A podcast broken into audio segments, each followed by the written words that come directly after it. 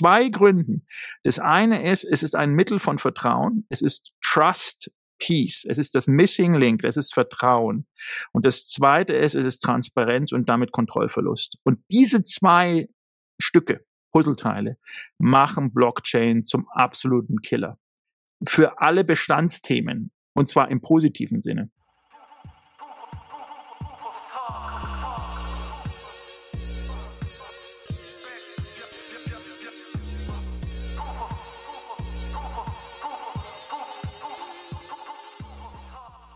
Herzlich willkommen zum Proof of Talk Blockchain Podcast. Mein Name ist Alex und unsere Mission ist es, euch den Einstieg ins Blockchain Rabbit Hole zu erleichtern. Wir sprechen einmal wöchentlich mit Experten aus den Bereichen DeFi, NFTs, Metaverse und mehr. Auch heute fallen wir wieder zusammen ins Blockchain Rabbit Hole und diesmal ist bei mir zu Gast Michael Gebert von der European Blockchain Association. Michael, schön, dass du da bist. Ja, vielen Dank. Vielen Dank, dass ich da sein darf und mit dir jetzt trotz wilder Zeiten auch sogar zur Urlaubszeit bei der Aufnahme, wenn wir aufnehmen, zusammen sein kann. Nice, sehr cool. So, ich bin eigentlich äh, auf dich aufmerksam geworden, weil du einen Podcast hast und nicht zwangsläufig, weil du vielleicht eine der interessantesten Persönlichkeiten im europäischen Blockchain-Space bist. Ich bin auf deinen Podcast gestoßen und dachte, alright, äh, er sagt eine Menge schlauen Kram, ich muss ihn recherchieren und ich muss einfach ein bisschen mehr über ihn herausfinden. Dabei ist mir aufgefallen, dass ich schon bestimmt 5000 Mal über dich gestolpert bin und immer gedacht habe, okay, eines Tages gucke ich mir den Mann mal sehr genau an und habe dann gedacht, okay, jetzt ist einfach die Zeit gekommen und jetzt muss ich einfach mehr darüber wissen, was du eigentlich machst, was deine Ansichten sind, was äh, mit Blockchain in Europa passiert und überhaupt, was du so treibst. Als allererstes würde ich voll gerne von dir hören, wie du ins äh, Crypto Rabbit Hole gefallen bist. Wann und vor allem, was hat dich motiviert, da näher reinzugucken? Ja, eigentlich ist es relativ simpel und äh, gar nicht so spannend, wie, wie man äh, meint. Also da gibt es sozusagen äh, keine super duper Backstory. Meine Story fängt an im äh, Jahr 2008, würde ich sagen, 2008, 2009, da war ich in Miami ähm, und war im, dort eigentlich eher im Urlaub und äh, bin dann ähm, im Rahmen von Langeweile getriebener Herumlauferei an der großen Convention Hall vorbeigelaufen. Und da war die äh, Bitcoin Conference. Und ähm, das war eine Zeit, wo der Bitcoin, ich glaube, damals ungefähr bei sowas um die 200 Dollar stand.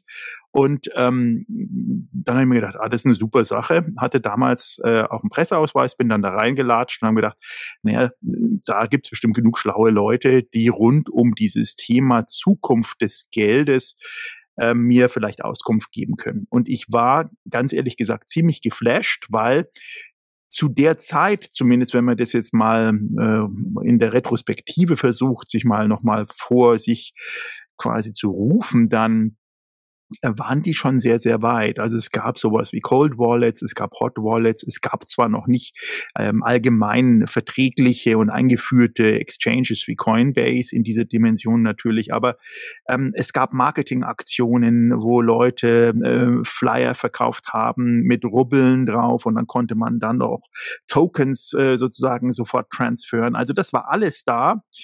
Ähm, und ähm, das Spaßige an der Geschichte war, dass ich irgendwann mal hier beim Aufräumen ein ähm, sozusagen ja eine, drei Bitcoin als Geschenk im Pressebereich äh, wiederentdeckt habe.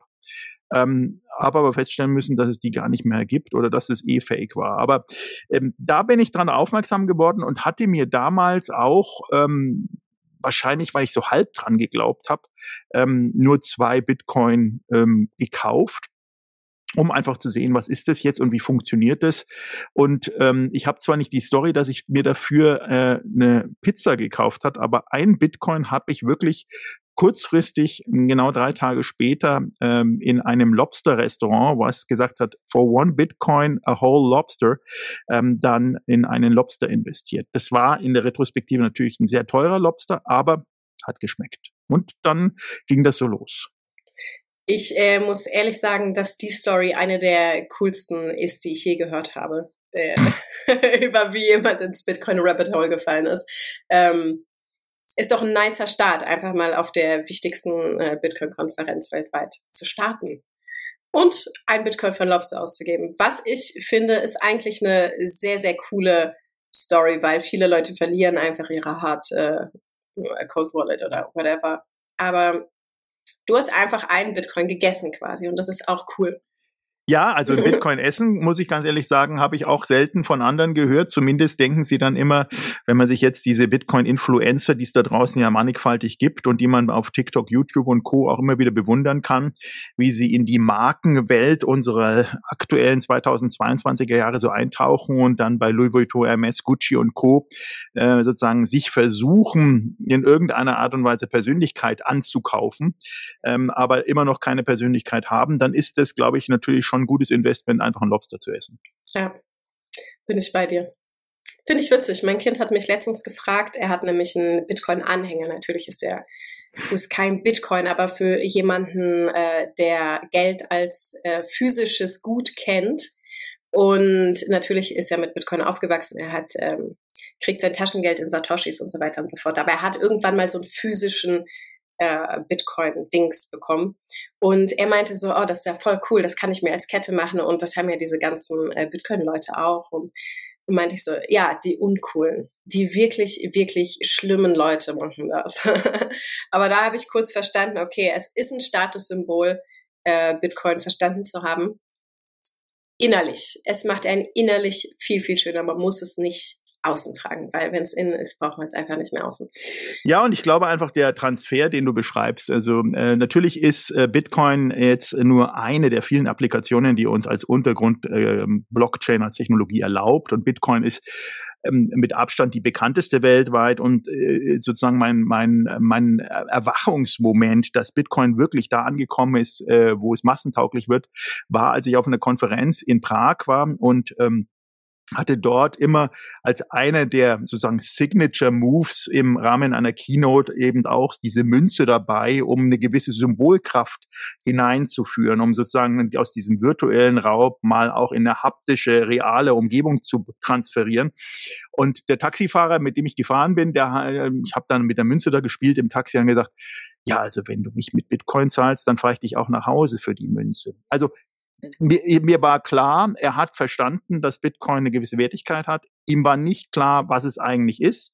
Aber mir war klar, dass wir da angekommen sind, wo man sozusagen als Bitcoin-Community immer ankommen wollte, immer aus dieser, sagen wir mal, eher technischen, nerdigen Ecke hin zu einer wirklich massentauglichen ähm, Alternative äh, für ähm, ja nicht Legacy-Systeme letztendlich, um aus dem Fiat-System oder, um es mal noch breiter zu sagen, dem klassischen äh, Finanzsystem einen ein alternatives Szenario zu bauen. Und, und das war da schon klar und das ist jetzt auch schon wieder knapp zehn Jahre her.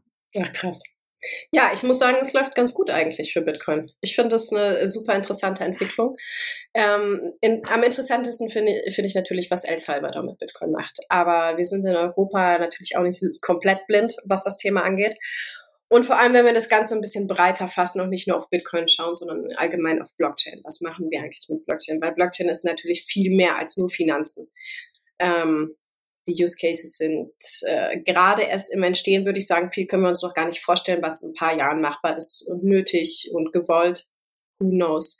Vielleicht kannst du ein bisschen erzählen, was du eigentlich genau machst und wie du dahin gekommen bist, was du heute machst. Und ich, bei dir dreht sich einiges um Blockchain.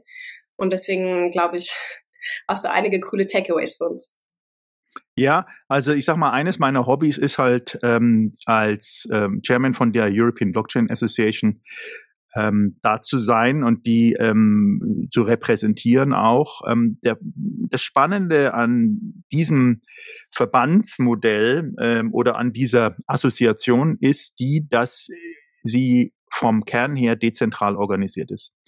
Ähm, und das war auch ganz, ganz wichtig bei der Schaffung einer Community, dass die Community mit den Themen, die man versucht zu vertreten, natürlich auch selber an sich in der Struktur hier ähnlich aufgesetzt ist, allerdings sich den Rahmenbedingungen einer Entität immer noch anpasst.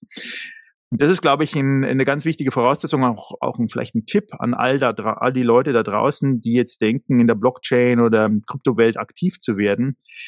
Ähm, es bringt nichts in seinem eigenen Ökosystem nur erfolgreich zu sein. leider oder Gott sei Dank gibt es ja noch ein bestehendes System.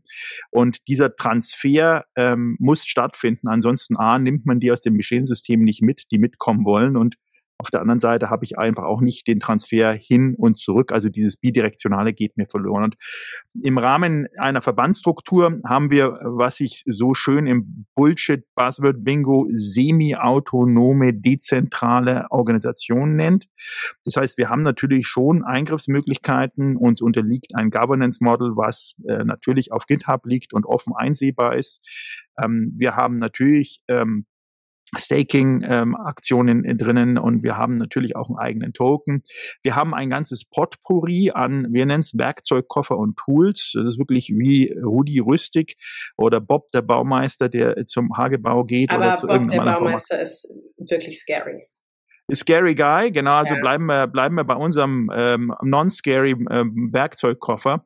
Und ähm, der zumindest ist halt so geeignet und das ist im Moment, zumindest die letzten Jahre, so ein bisschen auch immer die Herausforderung, den Personengruppen zu erklären, dass wir eben zwar ein Verband sind oder eine Interessensvertretung, allerdings eben nicht im klassischen Sinne.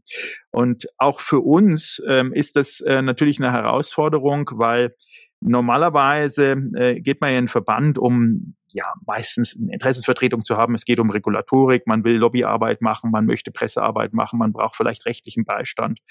Ähm, das sind so die Grundmuster eines Verbandes. Allerdings muss man eben wissen, ein Verband gründet sich normalerweise mit Gründungsmitgliedern von extrem gesettelten Industrieunternehmen oder zumindest monetär, sprich geldmäßig gut aufgestellten Unternehmen. Und die zahlen dann ein als Gründungsmitglieder und dann hat der Verband auch ähm, eine relativ gute finanzielle Ausstattung und dann kann man damit auch ein repräsentatives Büro haben und damit kann man auch Geschäftsführer haben und damit kann man auch viele Mitarbeiter haben. So geschehen bei, was ich bei den ganzen Wirtschaftsverbänden, Industrieverbänden, Chemieverband und so weiter. Das geht nicht im Blockchain-Bereich. Aus verschiedenen Gründen. Zum einen, da wir ja als Blockchain-Unternehmerinnen und Unternehmer immer auch dezentral denken. Ich kenne zumindest kein Blockchain-Unternehmen, was alle seine Mitarbeiter an ein, zwei, drei oder vier Standorten sozusagen ins Homeoffice äh, äh, beziehungsweise ins Office zwingt oder sonst irgendwas. Das sind alles organisch gewachsene Strukturen, die höchst dynamisch da draußen funktionieren. Die Teams sind sozusagen versatile, die sind extrem flexibel anpassbar. Und das bedeutet, dass dieses Waben, dieses quasi schon quallenartige äh, Substrat an Wissen sich ja auch über die verschiedenen Dimensionen verteilt, also die, das Humankapital an Wissen. Und das kombiniert dann auch nochmal mit dem Wissenskontext von Universitäten und Institutionen wie die EU-Kommission, macht das Ganze spannend. Das heißt, die ähm, European Blockchain Association hat dieses Toolset und im Rahmen der Toolsets ja, gibt es dann mh, hm, entsprechende Interessensträger. Wir haben, nennen das Workgroups. Eine ist zum Beispiel Staking, eine ist Tokenization, zu denen auch NFTs gehört, eine ist Self-Sovereign Identity, ähm, eine ist Gesundheit. Und die haben dann auch ganz, ganz spezielle Anforderungen. Also Staking wäre die Anforderung, wie viel Staking Power müssen wir vertreten, um wirklich Gehör bei den Behörden und bei den entsprechenden Entscheidern im Finanzbereich zu finden, weil da im Moment enorm viel schieflaufen kann. Sprich, wenn da was schiefläuft, dann ist Europa erstmal platt, um es mal platt auszudrücken, weil dann passiert in Europa nämlich regulativ eben so weit nichts mehr, dass kein Staking-Anbieter offiziell und legal agieren kann. Das heißt, da muss gehandelt werden. Und handeln kann man in dem Bereich entweder nach der Methode Haut drauf, das funktioniert meistens nicht, sondern wir versuchen Aufklärung, Schritt eins, Schritt zwei, Angebot eines Vorschlages. Also wir versuchen Knowledge aufschlauen, zusammen mit den entsprechenden Stakeholdern im Markt. Und dann im Schritt zwei, die dann nicht nur mit dem Wissen dastehen zu lassen oder mit dem Mehrwissen, sondern dann auch das sofort zu untermauern mit plausiblen, gangbaren Wegen, wo man auch immer die Legacy Player mitnehmen muss, weil das sehen wir bei allen Innovationsmethoden und bei allen innovativen Themen wie zum Beispiel halt Blockchain oder Krypto die Bestandsspieler geben keine Macht ab. Und wenn sie Macht abgeben, dann wollen sie teilweise mitgenommen werden. Und wir sind uns alle einig, inklusive natürlich auch der Blockchain-Welt. Blockchain ist neben einem Trust Accumulator, also etwas, was sozusagen Vertrauen als Urgestein und Grundlage von Blockchain hat, ist eine Machtabgabestruktur. man hat einen gewissen Kontrollverlust. Und Kontrollverlust ist eines der ganz großen Feinde bestehender Legacy Player. True. Aber es läuft. Äh, wer sind die Leute, die so in der European Blockchain Association mitwirken und was ist vielleicht das grundlegende ähm, Gemeinschaftsgefühl, also ähm, den ähm, sagen wir Blockchain-Technologie im europäischen Raum zu was wirklich innovativ Sinnvollem einzusetzen, schätze ich. Wer macht damit? Ähm, wie kann man sich das vorstellen? Wie funktioniert das, vor allem wenn ihr dezentral organisiert seid? Ich stelle mir das sehr, sehr komplex vor. Vor allem, weil Dezentralität in Europa eigentlich noch nicht das große Thema ist. Ja, gebe ich dir recht. Ähm, also bei allen Themen, und da sind wir halt einer der möglichen Anwendungsbereiche als äh, Interessensvertretung, ist immer entsprechende Eigenmotivation gefordert. Das ist bei allen Firmen so, das ist auch bei uns so. Und das ist ähm, die größte Herausforderung. Ich hatte es im Vorfeld ja angesprochen. Die Herausforderung ist, die Mitglieder, und wir haben ja sozusagen verschiedene Stufen an Mitgliedern. Es gibt Mitglieder, die zahlen und es gibt Mitglieder, die machen mit und es gibt Mitglieder, die zahlen und machen mit.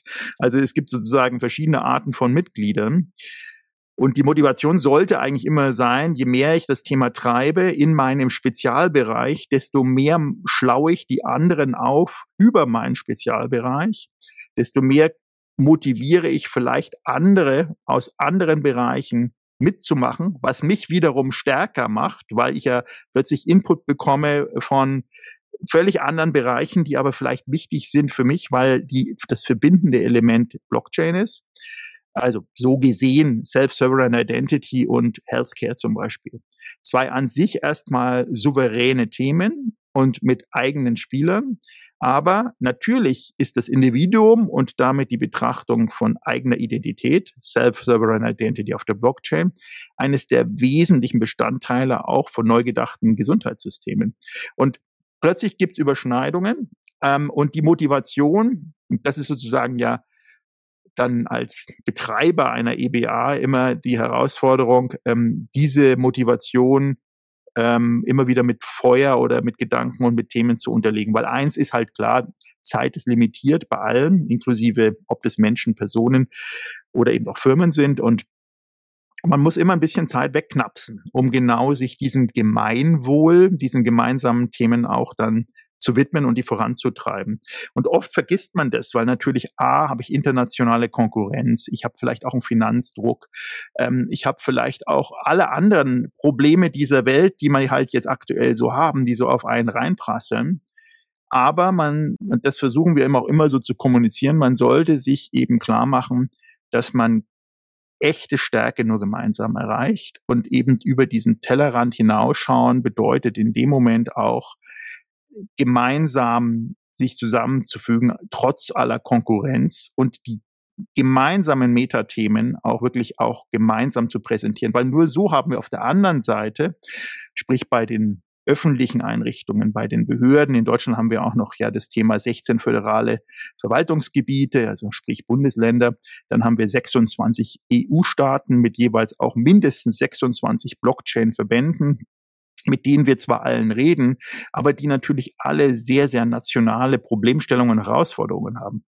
Aber es gibt Metathemen und diese Metathemen gilt es zu lösen und darum sind wir auch die einzige unabhängige Verband, der als offizieller Kooperationspartner mit der EU-Kommission zusammenarbeitet. Der andere oder die anderen Blockchain-nahen ähm, Themen sind betrieben von der EU-Kommission oder extrem sozusagen finanziell verwoben mit der EU-Kommission und damit auch von den Themen her sehr geleitet von der EU-Kommission. Ähm, wir haben außer einer sozusagen offiziellen Kollaboration völlige Freiheit, was auf der einen Seite uns natürlich verpflichtet, diese Freiheit mit Leben zu füllen und nicht nur am Strand abzuhängen und zu sagen, Blockchain einmal bitte von oben bis unten mit dem 80er-Faktor einmassieren, sondern ähm, am Ende des Tages eben das mit sinnhaftem Leben zu füllen und daraus dann auch was zu machen. Sehr cool. Ich habe nicht nice gesagt. Ähm, aber es war die ganze Zeit in meinem Kopf. Ähm, was fasziniert dich am allermeisten am, generell am Blockchain-Space? Äh, weil ich kann raushören, dass da einiges ist, was dich total interessiert, dass da eine große Bandbreite an verschiedenen äh, an verschiedenem Potenzial einfach ist, was wir nutzen können. Vor allem europaweit, wenn du sagst, da sind Metathemen, die alle Länder betreffen. Das finde ich spannend. Und vor allem möchte ich wissen, welche Metathemen sind es eventuell und was fasziniert dich davon am allermeisten? Was sagst du, wow, da müssen wir richtig genau hingucken in den nächsten Jahren? Ja, also äh, ich, ich fange mal darum an, um, um, um, um was reden. Wir beide reden, weil wir sozusagen als Vertreter der ähm, Art Homo sapiens miteinander reden. Das heißt also, wir beide äh, gehören zu der Spezies Mensch und sind Bestandteil dieser Erde. Ähm, und da gibt's Milliarden andere Spezies, die mit uns diesen Planeten teilen. So, das heißt, was wir äh, gemeinsam haben, ist, wir gehören zur gleichen Spezies. Angefangen davon, und das sieht man auch an meinem sozusagen Pronomen, auch auf LinkedIn und Co., bezeichne ich mich persönlich und so sehe ich mich auch als World Citizen. Das heißt, diese Thematik der Grenzen, ähm, der Nationalitäten ähm, ist für mich verständlich, aber eigentlich indiskutabel, ähm, ähm, weil daraus einfach enorm viel Negatives, wenn man aus der Vergangenheit lernen möchte und historisch sich das mal wirklich in dem Rabbit Hole auch äh, gönnt, ist da sehr viel Negatives erwachsen. Und ich glaube, die Zukunft der Menschheit auf einem hoffentlich noch gesunden Planeten kann nur sein, gemeinsam stark zu sein. Und aus diesem gemeinsamen, aus dieser gemeinsamen Stärke heißt auch gleichzeitig, dass man eben Religion, Rasse, Hautfarbe, Geschlecht und all diese Themen, die uns jetzt gerade so wahnsinnig intensiv zu treiben scheinen, beiseite lässt und sich im Prinzip darauf einigt, wir haben alle ähnliche Themen am Start. Und die sind ja wirklich alle ähnlich. Und das sind die Metathemen. So, und die Metathemen letztendlich daraus mal runterdekliniert als Homo sapiens sind einmal Gesundheit, ähm, weil ich aus der Gesundheit heraus mir dann äh, meine eigene Identität sozusagen und die Gesundheit gehören zusammen. Ich fange ja meistens als junge Person an und hoffentlich bin ich noch gesünder als alt, wenn ich nicht regenerative Krankheitsbilder habe. Es gibt aber auch enorm viele junge Leute, die sind schon krank aus verschiedensten Gründen. Das heißt, das Thema Gesundheit und Identität sind miteinander zu sehen. Und wenn man Gesundheit und Identität betrachtet, einmal Gesundheit bedeutet ja heilen, also präventiv, oder heilen sozusagen im Sinne von ja möglichst zumachen, Tabletten etc. und Co. Ähm, und äh, da denke ich, haben wir aufgrund ähm, von Technologien wie eben der Blockchain, sozusagen einer offenen, strukturierten, nicht veränderbaren Datenlage, die Möglichkeit erstmalig gemeinsames Wissen so zu generieren und nicht zu manipulieren, dass wir aus dieser unmanipulierten, enormen Wissensbasis, die wir ja bereits haben, definitiv als wieder zurück, als sozusagen Artefakt Mensch ähm, enorm ja, positive Schlüsse ziehen könnten. Dagegen sprechen, und das sind natürlich große Aufgaben, proprietäre Ansprüche von Universitäten, proprietäre Ansprüche von Patenten und geistigem Eigentum, proprietäre Ansprüche aus nationalem Interesse, internationalem Interesse oder Verbänden wie die EU-Kommission westliche Welt, östliche Welt. Wir kennen all die Themen. Allerdings, und das ist der große Treiber, weil du gefragt hast, was treibt mich, ist in der Perspektive Zukunft. Und ob wir das in fünf Jahren, zehn Jahren, 50 Jahren erreichen, ist ja erstmal wurscht. Aber der große Treiber ist für mich das Blockchain, wenn wir das jetzt als heute so bezeichnen, es kann ja morgen Schnickschnack heißen, dass zumindest die Technologie, die dahinter steht, die wir jetzt Blockchain nennen, uns als Menschen eine Möglichkeit bietet, freier mit uns selber als Spezies auf diesem Planeten umzugehen. Und Freiheit bedeutet, wie gesagt, eigene Identität, Self-Sovereign Identity. Die kann in beide Richtungen gespielt werden. Wir sehen sozusagen den ähm, in Anführungsstrichen negativen, sehr, sehr autoritären, dominanten Faktor wie in China und Co. Wir sehen aber auch natürlich ganz andere Muster. Und den Weg zu beschreiten und zu gehen, hat auch der Mensch als Masse, als sozusagen mächtiges demokratisches Grundelement er selber in der Hand. Er darf nur nicht ruhig sein. Er muss mitbestimmen. Und darum dieser Werkzeugkoffer, den wir da auch sozusagen an die Hand geben wollen. Und das nächste neben Gesundheit und Self-Ceremonial Identity ist natürlich noch Finanzen. Ich glaube, persönlich, Finanzen wird ein Thema sein, was wir in den nächsten zwei bis drei Generationen nicht mehr haben werden, denn Finanzen wird zum Auslaufmodell werden. Aus mehreren Gründen. Ähm, und einer der großen Gründe wird sein, dass es sozusagen gar nicht anders sein kann, außer wirklich, es geht in die völlig falsche Richtung, aber es kann eigentlich nicht anders sein als eine sozusagen Demokratisierung von Welteigentum. Sozusagen, ah, man muss verstehen, erstens gehört die Welt ja wirklich keinen. wir, wir, wir, wir sind Bestandteil und wir dürfen auch noch drauf leben. Wir nehmen uns als einzige ähm, Art raus, auch noch die Exploitation voranzutreiben, sprich äh, auch noch was rauszubuddeln und daraus zu machen nicht nur im Rahmen unserer Bedürfnisse, sondern weit drüber hinaus. Und äh, das alles wird sich leveragen, meines Erachtens. Und in dem Moment, wo sich das ausgleicht, werden auch völlig neue äh, Verbrauchs-, Nutzer- und Lebenskonzepte entstehen, die durchweg nicht schlechter sind, die schlichtweg anders sind. Und, ähm, ähm, und all diese Konzepte brauchen eine transparente Datenlage aufgrund von zwei Möglichkeiten. Die erste Möglichkeit, oder die, aufgrund von zwei Herausforderungen. Die erste ist sozusagen humangetriebene ähm, mögliche Manipulation der Daten. Und das, die zweite, viel wichtigere, ist die AI und ähm, sozusagen Hyperintelligence getriebene Manipulation von Daten. Und das ist, und wenn wir das nicht hinbekommen, ja, dann äh, kann die ganze Thematik äh, auch brutal in die falsche Richtung laufen. Also insofern ist es schon eine wichtige Aufgabe. Absolut. Äh, was du alles gerade gesagt hast, das erinnert mich sehr doll an Titus Gebel von der Free Private City Foundation. Ähm, vielleicht interessiert der Dude dich. Ich finde, ihr habt richtig viele Gemeinsamkeiten von eurer Vision und eurem Denken her. Äh, übrigens, im Oktober ist eine Free Private City Konferenz in Prag. Ähm, hm, vielleicht sehen wir uns da. Ich Gut zu wissen, absolut. Das äh, könnte wirklich interessant für dich sein. Und ich glaube auch für alle, die sich mit diesem äh, Thema Blockchain als Tool für Freiheit auseinandersetzen. Das ist das, was ich super oft predige, dass wir ähm, wir haben Bitcoin, es ist super interessant, es ist Financial Freedom Tool, aber wir können ja abseits von finanzieller Freiheit noch sehr viel mehr mit Blockchain anstellen, um das Ganze zu leveragen. Und was du meintest, äh, Demokratisierung von Welteigentum habe ich mir als Stichpunkt gerade eben aufgeschrieben. Und das finde ich saumäßig interessant, muss ich sagen.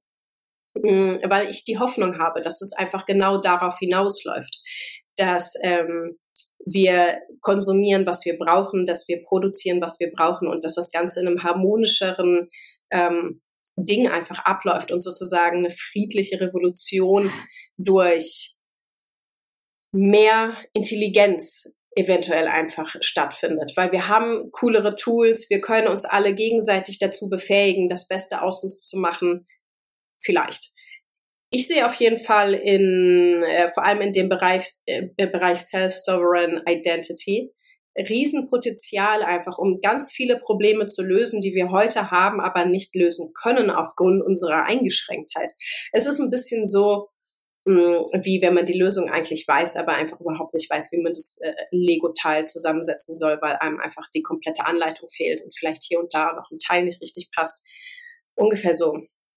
Und ja, wobei allem, die Anleitung ist da, ja, wenn ich da genau. einhaken darf. Die Anleitung ja. ist da und wir wüssten Jetzt auch zumindest mit den Prämissen, die wir heute erarbeitet haben. Und wir kommen ja eben nicht mit Blockchain als super neuem Tool daher. Wir müssen ja sagen, wir kommen mit einer Historie. Wir haben auch schon das Tal der Tränen äh, durchlaufen bei den Projekten in den Industrien und in den verschiedenen Firmen nämlich da, wo es sehr, sehr technisch und sehr in einzelnen Abteilungen aufgehangen war und mit ähm, möglichen Zielparametern versehen waren, die schlichtweg gar nicht zu erreichen sind. Das heißt, da wurde ein ein Fantasieland aufgebaut als Zielparameter und das geht einfach natürlich nicht.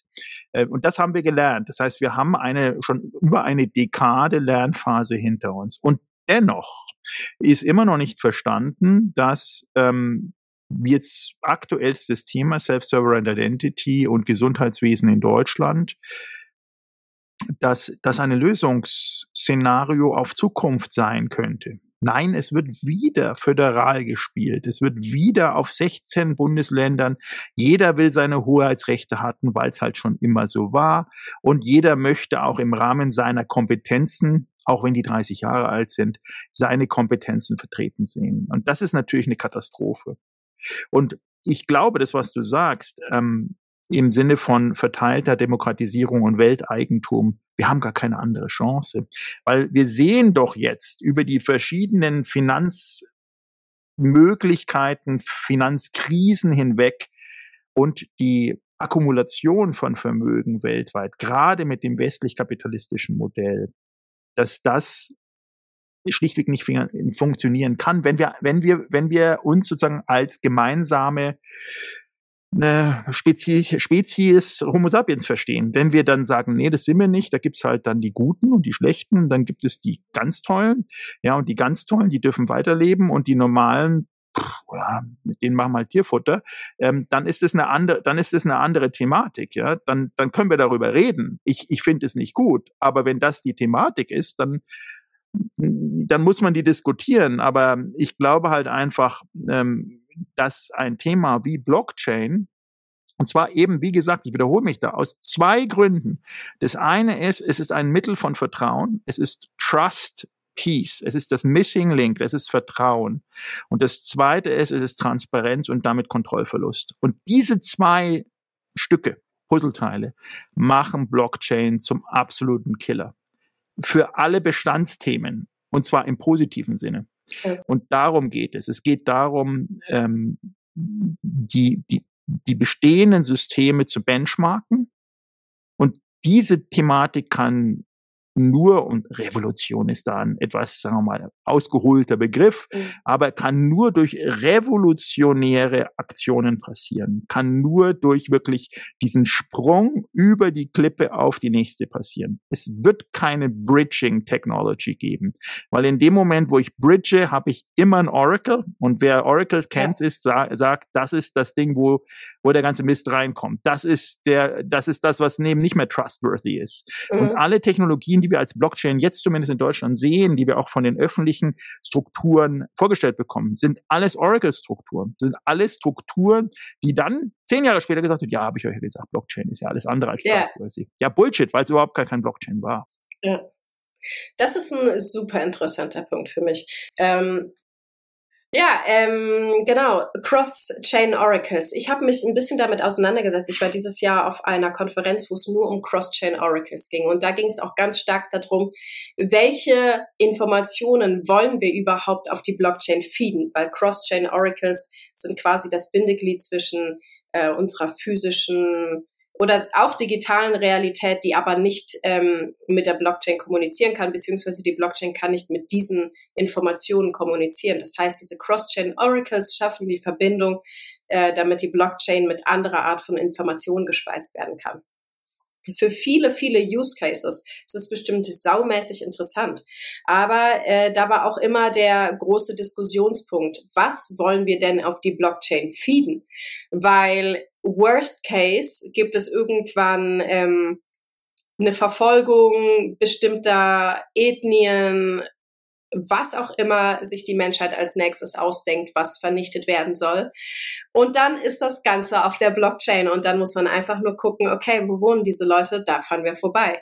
Und ich glaube nämlich genau das ist der Punkt. Also deswegen finde ich es auch super interessant, dass wir ähm, oder sau wichtig, sagen wir einfach, sau wichtig, dass wir vieles, was mit der Blockchain zu tun hat, nicht denen überlassen, die jetzt schon die Macht oder viel zu viel Macht haben über sehr, sehr viele Menschen.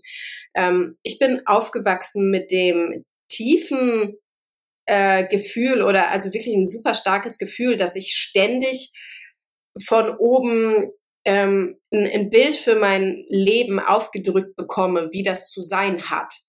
Also nicht nur durch meine Eltern. Meine Eltern sind relativ offen. Also denen war schon immer klar, okay, die wird irgendwie äh, sehr seltsam. Und das war auch okay für die, aber trotzdem von außen, vom Staat, Schule, whatever. Also jeden Weg, den ich gehen wollte, der ging einfach nicht. Ähm, ganz klassisches Beispiel, ich halte nichts vom deutschen klassischen traditionellem Schulsystem. Es gibt bestimmt gute Schulen, gute Lehrer, aber das komplette System ist für mich so marode und abartig, dass ich mir nicht vorstellen konnte, dass mein Kind auch nur eine Sekunde in dieser Schule verbringt. Wir waren dort und mein Kind meinte zu mir, Mama, das ist ein Kinderquäler hier, oder? Und ich war so, Dude, wir müssen sofort auswandern. Du hast völlig recht. Ich habe eigentlich nur darauf gewartet. Und auch da, es ist ja gar nicht möglich, eben in der Zusammenarbeit oder äh, im individuellen Bestreben eine geilere Möglichkeit auszuarbeiten, sondern es muss woanders was Neues aufgebaut werden. Jetzt, wir haben eine Schule gegründet, da wo ich wohne und wir haben sau viele Kinder mittlerweile äh, auf dieser Schule. Es klappt wunderbar. Die Kinder lernen lesen, schreiben, alles Mögliche und dazu noch eine Menge, Menge mehr. Und da kommen wir, glaube ich, zu einem Stichpunkt, äh, wo du uns mega viel erzählen kannst, Macht der Gemeinschaft. Wir haben einfach gesagt, okay, wir gehen dahin, wo das legal ist, was wir machen wollen, ziehen das so auf, wie wir das für richtig halten und gucken, ob das ankommt. Und wenn wir den Beweis haben, Leute, das funktioniert wunderbar. Wir sind alle happy, wir sind gesund, wir können viel mehr leisten als eine normale Schule. Unsere Kinder sind danach nicht geistig äh, kaputt und werden nicht indoktriniert und mit Propaganda voll äh, geklatscht und mit Lehrmaterial, was vor 100 Jahren vielleicht mal aktuell war, sondern die Welt hat sich verändert. Wir steuern auf eine Zukunft, in der jeder sehr viel mehr Eigenverantwortung übernehmen sollte, ähm, auch wollen soll, finde ich fast, und wo das einfach eine normale Geschichte ist. Und wenn wir das als einzelne, als einzelne Individuen machen, okay, das ist sauschwer, es wird nicht funktionieren. Das heißt, Macht der Gemeinschaft. Ich bin immer ein Einzelkämpfer gewesen. Ich war immer so, okay, going to the woods, I don't care, gib mir eine Machete, wir überleben. Mittlerweile bin ich ganz, ganz stark davon weggekommen und würde sagen, okay, ohne den Tribe, den ich jetzt hier habe, ohne dieses Backbone, gehe ich absolut nirgendwo mehr hin, weil ich weiß, egal was um uns herum passiert, wenn du eine Community hast, findest du eine Lösung und zwar eine wesentlich bessere als die Leute, die von oben auf dich runtergucken oder von wo immer und dich einfach nicht als äh, Individuum wahrnehmen. Und das sehe ich im Blockchain einfach anders, weil dort ist Gemeinschaft oder Krypto, im, im Krypto-Blockchain-Space. Egal in welches Team ich komme, egal wo ich äh, an die Tür klopfe, es ist immer Community. Community first. Also äh, da wird auch ganz häufig gesagt, so I don't give a shit about regulation, community first. Und je mehr wir in die Richtung gehen, I don't give a shit, desto mehr geht es in die Richtung, okay, das tut uns als Menschheit vielleicht einfach auch ganz gut, was da entsteht. Ist es nicht immer richtig, es ist bestimmt auch nicht immer funktionsfähig, aber das Ausprobieren an sich und das äh, Zurückgewinnen von einem Gemeinschaftsgefühl, was basiert auf Verantwortung wahrnehmen, Major ist ein Gamechanger. Ja, ich glaube, äh, man muss da zwei Sachen ähm, sehen. Das eine ist, ähm, Stichwort Bildung hattest du angesprochen, unsere Bildungssysteme in Deutschland sind ähm, wirklich preußisch ähm, mhm. indoktriniert, um es mal so zu sagen. Die haben, die passen in die Zeit von 1900 ja. bis 1920, äh, teilweise 1890. Das heißt, ähm, wir, wir müssen uns mal in diese Zeit zurückversetzen. Die Zeit ist getrieben durch eine ganz starke Welle der Industrialisierung. Industrialisierung hat mit ähm, repetitiven Jobs zu tun. Das heißt also, da werden immer wieder Sachen, immer wieder gleiche Sachen gemacht. Dieses Repetitive wurde sozusagen dann auch in die Lehrpläne übernommen und und gesagt, äh, also Wiederholung bedeutet dann merken und äh, dies Wiederholte nochmal zu wiederholen äh, im Sinne von Prüfung ist dann der Erfolg. Also das muss man einfach wissen, woher kommt das, ja. Ähm, und ähm, wenn wir das jetzt mal übersetzen, wir hatten ja vorhin gesagt, wird dieses, ähm, was wir tun, die Leute zu überzeugen von Blockchain, schnell passieren, dann muss ich leider sagen, nein, äh, weil genau äh, das, das, was wir halt jetzt hier auch hier sehen, ich würde mal behaupten, ohne jetzt äh, valides Datenmaterial zu haben, aber wenn wir mal in die Research schauen, wird es wahrscheinlich so aussehen. Wenn wir mal Eltern fragen würden in Deutschland, sind sie zufrieden mit dem Bildungssystem, dann würde es da sehr eindeutige Aussagen geben. Wir haben ja sogar die von Bertelsmann geführte jährliche Studie zum Thema Arbeitszufriedenheit, die jedes Jahr nach unten geht, wo wir mittlerweile über 67 Prozent der Arbeitnehmerinnen und Arbeitnehmer in Deutschland haben, die auf die Frage, haben sie innerlich gekündigt, mit Ja geantwortet haben. Also das heißt, ja. wir, wir haben es mit einer ganz komischen Situation ja. zu tun. Wir haben sozusagen es mit ähm, extrem, mit, mit der Mehrheit an Personen zu tun, die ganz, nicht nur empfinden, sondern die sich ganz bewusst dafür entschieden haben, das, was völlig in die falsche Richtung läuft. Also sie wissen, es läuft etwas in die falsche Richtung. Das ist kein unterbewusstes Gefühl, das wissen sie aber. Mhm. Und die Chance ist sozusagen, in dieses Gap an Wissen reinzugehen und die Lösung oder einen möglichen Weg der Lösung zu präsentieren. Das ist die psychologische Chance. Weil im Prinzip sind ja auch, wie du so schön sagst, lost. Ja, die sind ja, die wissen ja auch nicht, wohin es geht. Die sagen, naja, jetzt habe ich die Erkenntnis, das ist alles ganz schöner Bockmist, ja, und so kann es nicht weitergehen. Und meine Kinder lernen hier Mathematik und ich weiß, ähm, dass mit diesem Zeug, was sie da lernen, die wird schwierig werden in der Zukunft. Die sollen eher empathische Themen lernen, die sollen eher damit lernen, wie sie mit der Natur umgehen und wie sie sich als Bestandteil dieses kompletten wunderbaren Ökosystems begreifen können und wie sie sich selber entwickeln können, weil das am Ende des Tages, wo wir ja auch jetzt mal, wenn wir die HR-Abteilungen anschauen, immer wieder Wert drauf legen, sind wie die so schön Self-Driver, ja, also die Leute, die sozusagen aus einer reinen Eigendynamik heraus jenseits von vorgegebenen Werten und Strukturen einen Eigenantrieb haben, der positiv untermauert ist und wo auch Fehler gemacht werden dürfen. Und genau das ist ja alles nicht im Bildungssystem. Fehler sind No-Go, schlecht ist No-Go, wieder aufstehen, von vorne anfangen wird auch nicht toleriert. Das wird dann eher markiert und dann mhm. am Ende des Tages eben auch noch mit einem Notensystem honoriert, äh, wo man dann ausgegrenzt wird und gar keine Motivation mehr hat. Und dieses Funktionieren ähm, muss, wie gesagt, historisch macht es Sinn in einer sehr industriellen Welt. Es macht halt heutzutage gar keinen Sinn. Und ähm, aber wir sehen es ja in Deutschland auch dort ist das Bildungssystem äh, föderal aufgestellt und das zieht sich ja durch bis in die Universitäten. Denn auch bei den Universitäten, wo zwar ein gewisser Freiheitsgrad eingefordert wird, ist es ja immer so, dass auch Universitäten ja immer nur so funktionieren ähm, an Gedankenmodellen und an Interessen, äh, wenn es dafür Budget gibt. Ja, also wenn es irgendwo Geld gibt, dann wird dafür zu geforscht. Und wenn es dann so eine schöne Public-Private-Public-Partnerschaft ist, ähm, dann gibt es irgendwann mal ein Ergebnis und dann wird es präsentiert und danach wenn wir Glück haben, interessiert es noch zwei, drei Leute, ansonsten keinen. Und das ist halt auch zu hinterfragen. Ja, also nicht, nicht neben, als, als Nebenschauspiel, nicht umsonst habe ich meine mein PhD nicht in Deutschland gemacht, sondern eben in England, weil es eben da noch eine gewisse andere, sehr, sehr praxisnahe ähm, Honorierung von Wissen gibt, was bei uns ähm, schlichtweg kaum bis gar nicht existent ist. Und insofern glaube ich, ist, ist eben äh, das Thema Blockchain vielleicht von der Begrifflichkeit her falsch, ja, weil es sehr technisch ist und auch noch Englisch. Äh, ich hatte das gleiche Thema mit Crowdsourcing. Mhm. Ähm, da haben die immer gesagt, äh, wie Crowdfunding, Crowd, Crowd und was gibt's jetzt zu essen? Also, ähm, ähm, also sozusagen äh, das, der Deutsche und Englisch, obwohl wir im Jahr 2022 sind, ist jetzt nicht wirklich ein eineiiger Zwilling, sondern äh, da gibt's immer noch äh, Barrieren. Ähm, und vielleicht muss man es wirklich übersetzen mit Transparenz, Freiheit und Kontrollverlust, sozusagen die Eigenverantwortung übernehmen. Und wenn das die Übersetzung für Blockchain ist, bin ich dabei. Ich auch. Ich bin in. Das hört sich nach einem sehr geilen Trip an. All Auf in. allen Ebenen. All in, absolut, ja. ja.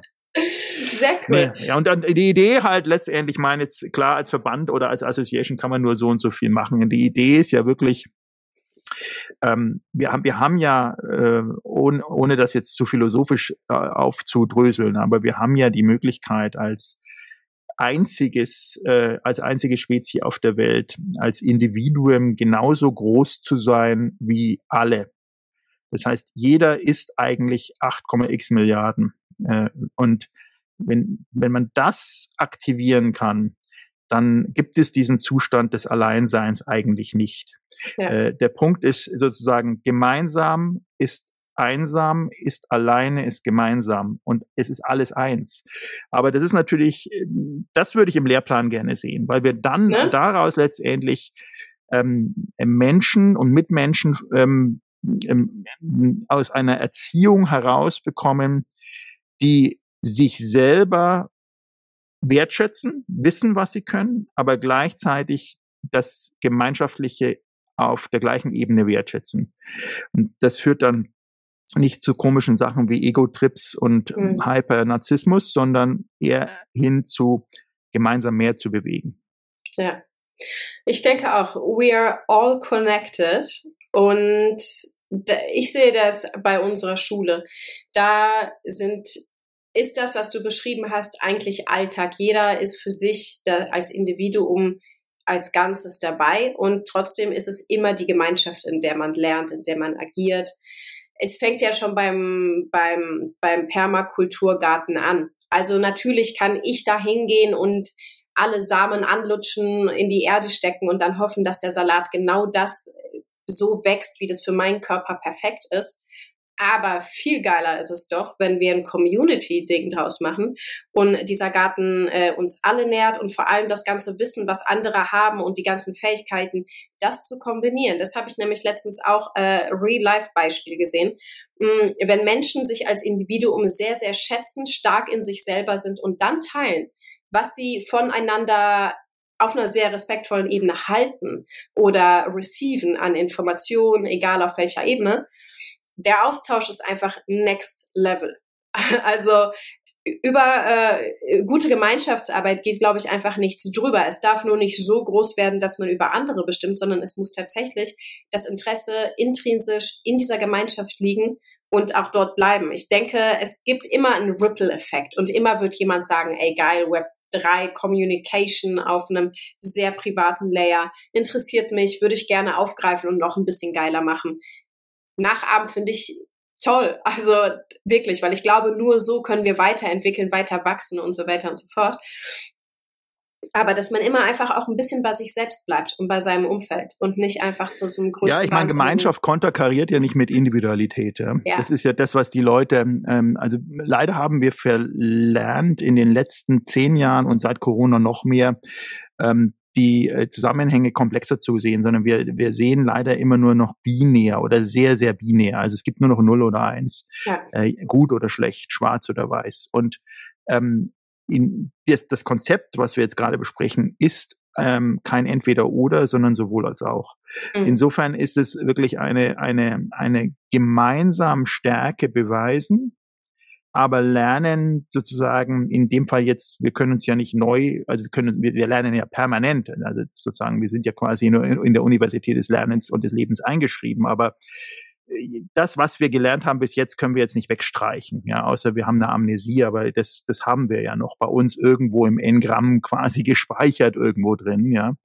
Und darum geht es letztendlich zu verstehen, dass ähm, wir trotzdem diese Gemeinschaft haben und Crowdsourcing zum Beispiel hat nicht thematisch ähm, da sehr, sehr viel ähm, vorangebracht, weil Crowdsourcing innerhalb die technische Lösung ist, wie man gemeinsam Werte schaffen kann. Mhm. Und äh, da zum einen erstmal das Thema Bild, also sozusagen diese erste Reflex, dem man ja leider als Mensch sehr, sehr viel ähm, auch hineininterpretiert. Also frei nach dem Motto, you never make a first impression twice, ähm, dass eben dieser erste Reflex gemildert ist. Also ich sehe dann da eben zum Beispiel keinen 80-jährigen, dunkelhaarigen Rastertypen aus Südamerika, der kaum noch reden kann, sondern ich sehe im ähm, gegenüber jemanden, der mir faszinierende Mails schreibt und Lösungen beiträgt zum gemeinsamen Projekt.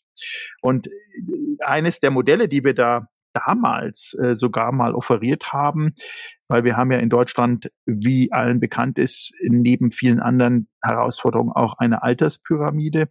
Äh, Im Rahmen der Alterspyramide haben wir halt gesagt, naja, es wäre doch toll, die alten Menschen wieder einzubeziehen.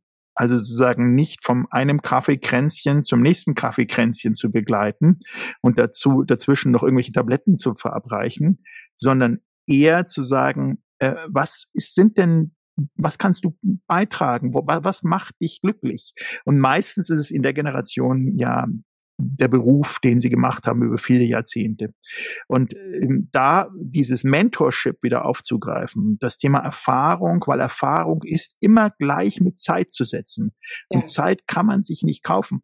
Man kann sie auch nicht stehlen. Zeit ist einfach für alle gleich. Und insofern ähm, war das ein Modell, was wir mal angeboten haben. Wir haben es nie in Deutschland implizieren können. Wir haben es dann mit 60.000 älteren Personen umsetzen dürfen in Malaysia. Also das heißt, die ist der Direktorat von Kuala Lumpur hat gesagt, wunderbar, machen wir Education Integration ähm, und haben das dann breitflächig mit 60.000 Leuten gemacht und das dürfen wir, dürfen wir im Lied auch begleiten. Und das hat mir gesagt, es ist ein Thema, was vielleicht in Europa, in Deutschland nicht funktioniert aus verschiedenen Gründen also ich weiß genau die Gründe, aber am Ende des Tages halt nicht funktioniert. Ähm, aber definitiv ein Grundbedürfnis ist, was in einigen Ländern auch als solches umsetzungsbereit, quasi erntereif auch präsentiert wird. Mhm. Sehr cool, sehr interessant zu sehen. Ich denke nämlich auch, das Abschieben von bestimmten Altersgruppen ergibt nicht zwangsläufig Sinn, weil wenn ich mit meiner Oma über Blockchain spreche und was Blockchain kann, dann ist immer von meiner Oma der Einwand, die ist halt im Zweiten Weltkrieg geboren und aufgewachsen. Die sagt dann immer, okay, das ist alles wirklich schön, aber wir müssen einfach aufpassen, dass wir wie damals diskutieren, Staat und Kirche zu trennen. Und sie sieht halt vor allem im Bitcoin-Maximalismus schon fast so eine religiöse Bewegung und sagt halt, das ist alles super nice und vor allem, ähm, solange wir Staat und Kirche trennen, ist das alles äh, auf einem Weg, den wir vielleicht als Individuen gemeinschaftlich oder whatever begleiten können, formen können. Und ich sehe, dass es auf jeden Fall funktionieren könnte, dass diese Trennung stattfinden kann und dass es vielleicht noch nicht mal ein schmerzhafter Prozess sein muss für alle, die dann äh, daran beteiligt sind. Ne? Weil ich sehe das bei ähm, vielen Menschen, die gucken natürlich auf sich und ihr Wohlbefinden und wenn es sie unhappy macht, da ihre Position zu verlieren, ähm, ich äh, weiß es aus meinem Leben. Ich war jetzt drei Jahre lang Editor in Chief und habe dann beschlossen, die Zeit ist um. Aber wer bin ich denn, wenn ich nicht Editor in Chief bin?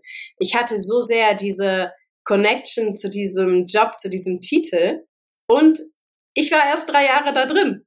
Ich kann mir nur sehr, sehr äh, rudimentär vorstellen, wie es ist, wenn ich 50 Jahre, 40 Jahre in einem Job war dann, äh, das war mein Lebensinhalt, das dann abschließen muss. Ich glaube, genau diese ganzen Leute sollten wir fragen, ähm, was ist schiefgelaufen, was denkst du, was wir machen können für die Zukunft, Blockchain, bla, wo siehst du Risiken? Weil ich glaube, ganz ehrlich, diese äh, alten Generationen haben so viel mitbekommen, haben uns einfach echt was voraus. Warum nicht die mit Blockchain in Verbindung bringen?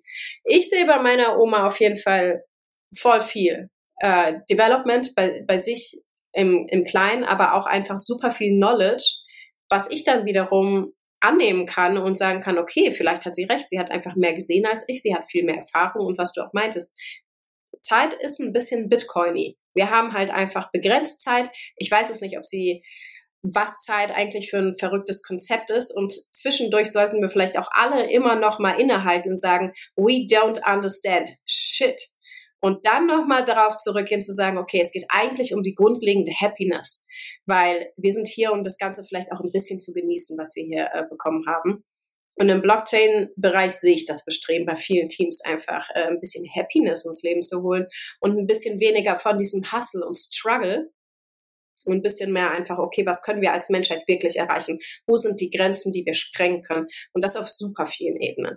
Wir haben uns eben kurz darüber unterhalten, dass ähm, Sachen, die vor zehn Jahren noch very scammy äh, erschienen sind, sowas wie Leute, die mit Toten sprechen, kommunizieren können, heute einfach anerkannt sind. So, ja, es gibt Leute, die können mit Toten kommunizieren.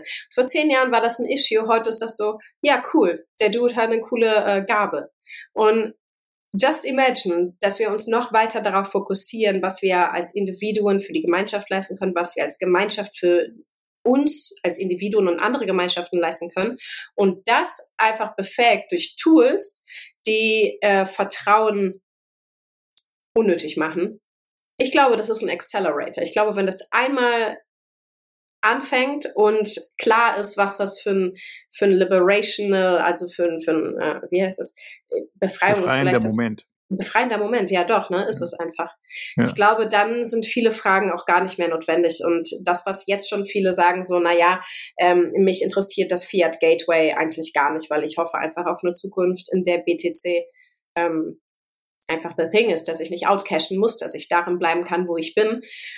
Ich hatte eben ein super interessantes Gespräch hm, mit jemandem, der sagt, okay, wir müssen Menschen aber in diesen Gateways abholen, damit wir sie integrieren können und so weiter und so fort. Das ist super interessant. Aber ich bin vielleicht so ein krasser Extremist, dass ich glaube, werden wir das wirklich brauchen? Also wenn erstmal das ganze Potenzial, ich weiß nicht, werden wir es je erschöpfen können? Das weiß ich gar nicht. Aber wenn wir anfangen, das Potenzial wirklich zu nutzen, ich glaube, Gateways ähm, werden einfach irgendwann overrated sein, weil wir vielleicht sehen werden, wie das, was uns nicht wirklich beneficial, was ist es vorteilhaft, vorteilhaft ist, dass man einfach friedlich wechselt und dass diese Lösungen einfach sehr, Du, ich glaube, es ist noch viel einfacher. Also es ist äh, relativ am Ende des Tages ist es so, wenn wir das Fiat-Geldsystem über die äh, historisch wieder betrachten. Ich bin ein großer Freund, immer in die Vergangenheit zu schauen, weil die Gegenwart ist im Endeffekt ein Konstrukt der Vergangenheit. Und ähm, wenn wir uns die Vergangenheit anschauen, dann ist es bis heute so, dass ein Stück Papier nur deswegen die Wertigkeit hat, weil sich zwei Parteien in dem Moment vertrauen. Das heißt, das, wovon wir jetzt die letzte, äh, letzten x Minuten gesprochen haben, nämlich Vertrauen und festgestellt haben und gemeinsam uns geeinigt haben darüber, dass Blockchain einer der drei großen Elemente Vertrauen ist, vielleicht sogar einer der wichtigsten dieser drei Elemente, dann ist der Transfer gar nicht mal das Abholen, sondern der Transfer ist letztendlich den Personengruppen klar zu machen, dass Blockchain und Bitcoin als sozusagen eine Alternative zu den bestehenden Systemen das Vertrauen systemimmanent bereits beinhaltet. Mhm. Und das, glaube ich, ist das, das ist die, das so einfach muss es sein, weil in, wenn du die Leute fragst, pass mal auf, du hast jetzt hier ein Stück Papier in der Hand, ich gebe dir jetzt mal einen Schein aus Uganda, das ist auch ein Stück Papier. Ähm, äh, wo, ist, wo ist der Unterschied? Ja, ja ist kein Unterschied. Ja, ah, ah, okay.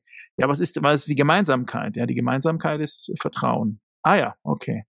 Ja, gut. Also was, was hältst du von einem System, wo weltweit Vertrauen einer der Kernkonzepte ist? Ja, wäre super.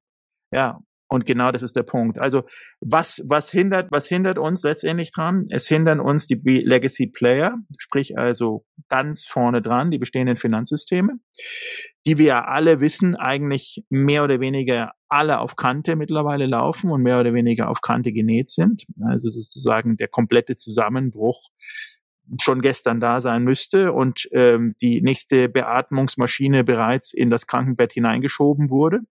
Ähm, aber ähm, das kannst du abwarten. Der Punkt ist nur der, ähm, man muss jetzt die Alternativen ähm, als Angebot gut aufbereiten, jenseits von Ideologie, jenseits von Technologie, ähm, sondern eben diesen einen großen Schnittstellenmechanismus, nämlich Vertrauen, als Mittelpunkt der Message betreiben. Das ist die, das ist die Message. Die Message ist das gleiche System. Ja, es ist völlig gleich. Und ich gebe ein gutes Beispiel dafür, wie man es machen könnte, ohne dass die Leute überhaupt verstehen, was Bitcoin, Blockchain und so weiter ist und ohne es zu technisch zu machen. Wir hatten ähm, mit einem Partner ein Projekt an einem Flüchtlingscamp ähm, in der nordafrikanischen Küste. Dann sind 70.000 Flüchtlinge drinnen. Und das Problem war da, dass äh, von den Fiat-Geld, was du oben reingekippt hast, ich gebe jetzt mal irgendeine Hausnummer, 10 Millionen reingekippt, sind unten bei den eigentlichen Leuten 4 Millionen angekommen. Sprich, 6 Millionen hast du Korruption, Diebstahl, ähm, alles Mögliche, ja. Äh, was ich, der Papa der Mama hat genommen, hat aber den Kindern nichts zu essen gekauft und, und, und. Also passieren ja tausend Sachen. Und das, äh, das Ziel war, von den 10 Millionen, die ich reinkippe, 9,999 Millionen einfach ankommen zu lassen, da wo es ist. Die einzige Lösung, die das gewährleistet, ist eine Blockchain-basierte, Token-basierte Umsetzung. So, wie machst du denn das mit Leuten, die kein Handy haben, die kein Cold Wallet, kein Hot Wallet, kein Wallet überhaupt haben und auch nicht verstehen wollen, was es ist, weil die haben nämlich andere Probleme im Moment. Ja, dann machst du einen Geldschein. So, das heißt, man hat einen Geldschein gedruckt, ganz normalen Geldschein. Geldschein bedeutet, haben wir ja gerade gesagt, Vertrauen. Das ist sozusagen das Transportmittel. Auf dem Geldschein, um das Vertrauen zu erhöhen, war einer der Könige von diesem Land aus der Vorgängergeneration drauf, weil den fand man noch gut. Ja, der war da drauf, nicht der korrupte Nachfolger und nicht der Bruder vom korrupten Nachfolger, sondern letztendlich der König man hat sich auch nicht mehr richtig dran erinnert, der war wahrscheinlich auch korrupt, aber wurscht, der war ein, guter, ein, ein cooler Dude, würdest du sagen. Also er ist halt ein cooler Typ. Und, und dieser Typ letztendlich war da drauf. Und dann war noch drauf ein QR-Code. So, und das, und die sind hin, haben das Ding gescannt und die einzige Legislation war Iris-Scan. Das heißt, es war eine mhm. Kamera da, Iris gescannt, fertig. Dann gab es anfänglich ähm, die ersten zwei Monate ein bisschen Trouble, weil natürlich die entsprechenden Diebe innen drin gedacht haben, ja, super Idee, dann klaue ich mir einfach das Ding. Pustekuchen ohne Iris-Scan gibt sich. Und auch wenn du es verloren hast, hast du einfach einen neuen bekommen, weil sozusagen das zweite Sicherheitsmerkmal war dein Iris-Scan. Und wer einmal ein Auge ausgerissen hat, weiß, das kannst du danach nicht mehr verwenden. Ja, das, das kannst du jetzt nicht irgendwie, du kannst jetzt nicht Cyborg-mäßig damit nur mit dem Auge hinrennen. Das funktioniert also nicht. Das heißt also, du musst eine reale, lebende Person sein, um, um auch das äh, mit Vertrauen ausgestattete Transportmittel, in dem Fall der Schein, auch umzusetzen in Ware. Und das ist der Beweis, dass ein hochtechnisches und teilweise auch sozusagen etwas schon fast philosophisch äh, wirkendes Konstrukt wie die Blockchain und Bitcoin als mögliche Währungsalternative einfach und strukturell integriert mit allen umsetzbar ist. Ja, sehr nice. Ähm, wir sind schon am Ende der Sendung angelangt und ich fand, das war ein ziemlich cooler Abschluss. Ich habe äh, sau viel von dir gelernt. Und vor allem der wichtigste Satz, der mir hängen geblieben ist, dass echte Stärke in der Gemeinschaft entsteht. Ein super geiles Takeaway. Ich hoffe, du hast auch ein bisschen was mitnehmen können. Wirklich nice, dass du da warst. Ich fand das Gespräch total inspirierend und ich hoffe, dass die Zuhörer das auch inspirierend fanden. Und falls sie dich ein bisschen stalken möchten, auf welchen Social Media Plattformen findet man dich? Ja, LinkedIn ist immer gut ähm, und da einfach den Namen eingeben.